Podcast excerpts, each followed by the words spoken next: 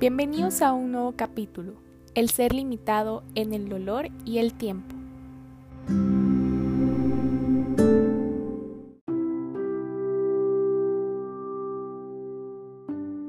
El día de hoy nos encontramos acompañados ya que llevaremos a cabo una entrevista a una persona de mi círculo familiar y hablaremos en torno a su experiencia sobre los límites de la vida en el desarrollo de sus proyectos personales.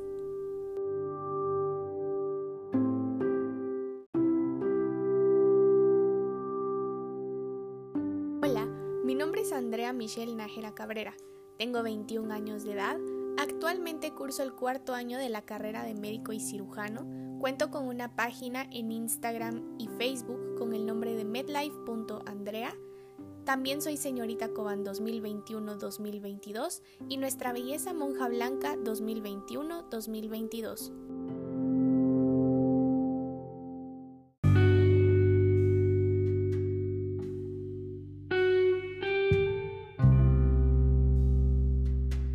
Vamos a comenzar con una serie de preguntas relacionadas con el tema del podcast del día de hoy.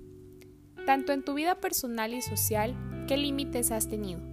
El principal límite que he tenido es el basarme en las opiniones y decisiones de las demás personas.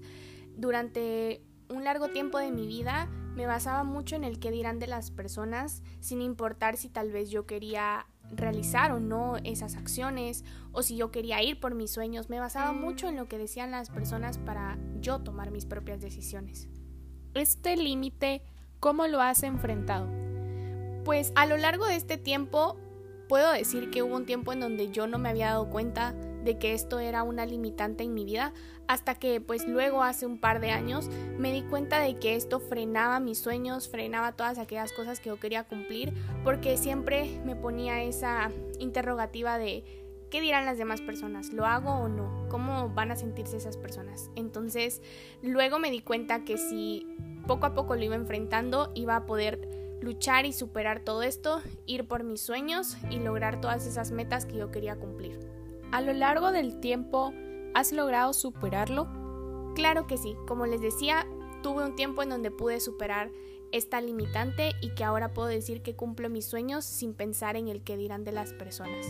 De todos los desafíos que has enfrentado, ¿cuál ha sido el desafío más grande? Pues llegar a cumplir mis sueños, como les comentaba, sin ser juzgada o sin tener que pensar en lo que iban a pensar las demás personas.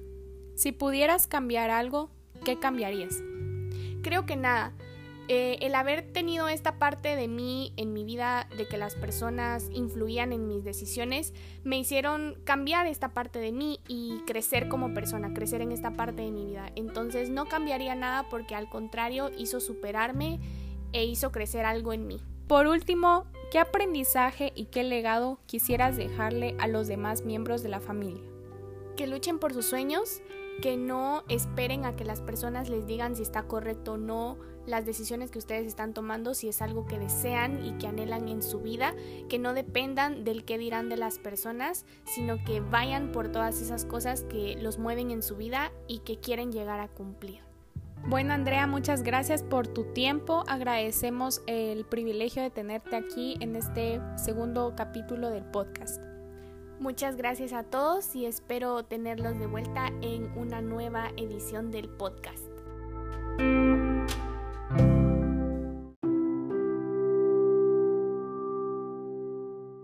Tío de la vida nos lo dictan nuestros ideales y la tarea de realizarlos.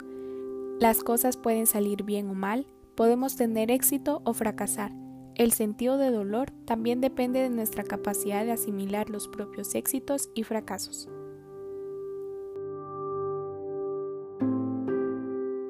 Límites del ser humano, el dolor, de Ricardo Yepes y Javier Aranguren, y Perdidos en el tiempo, de Fernando Sabater.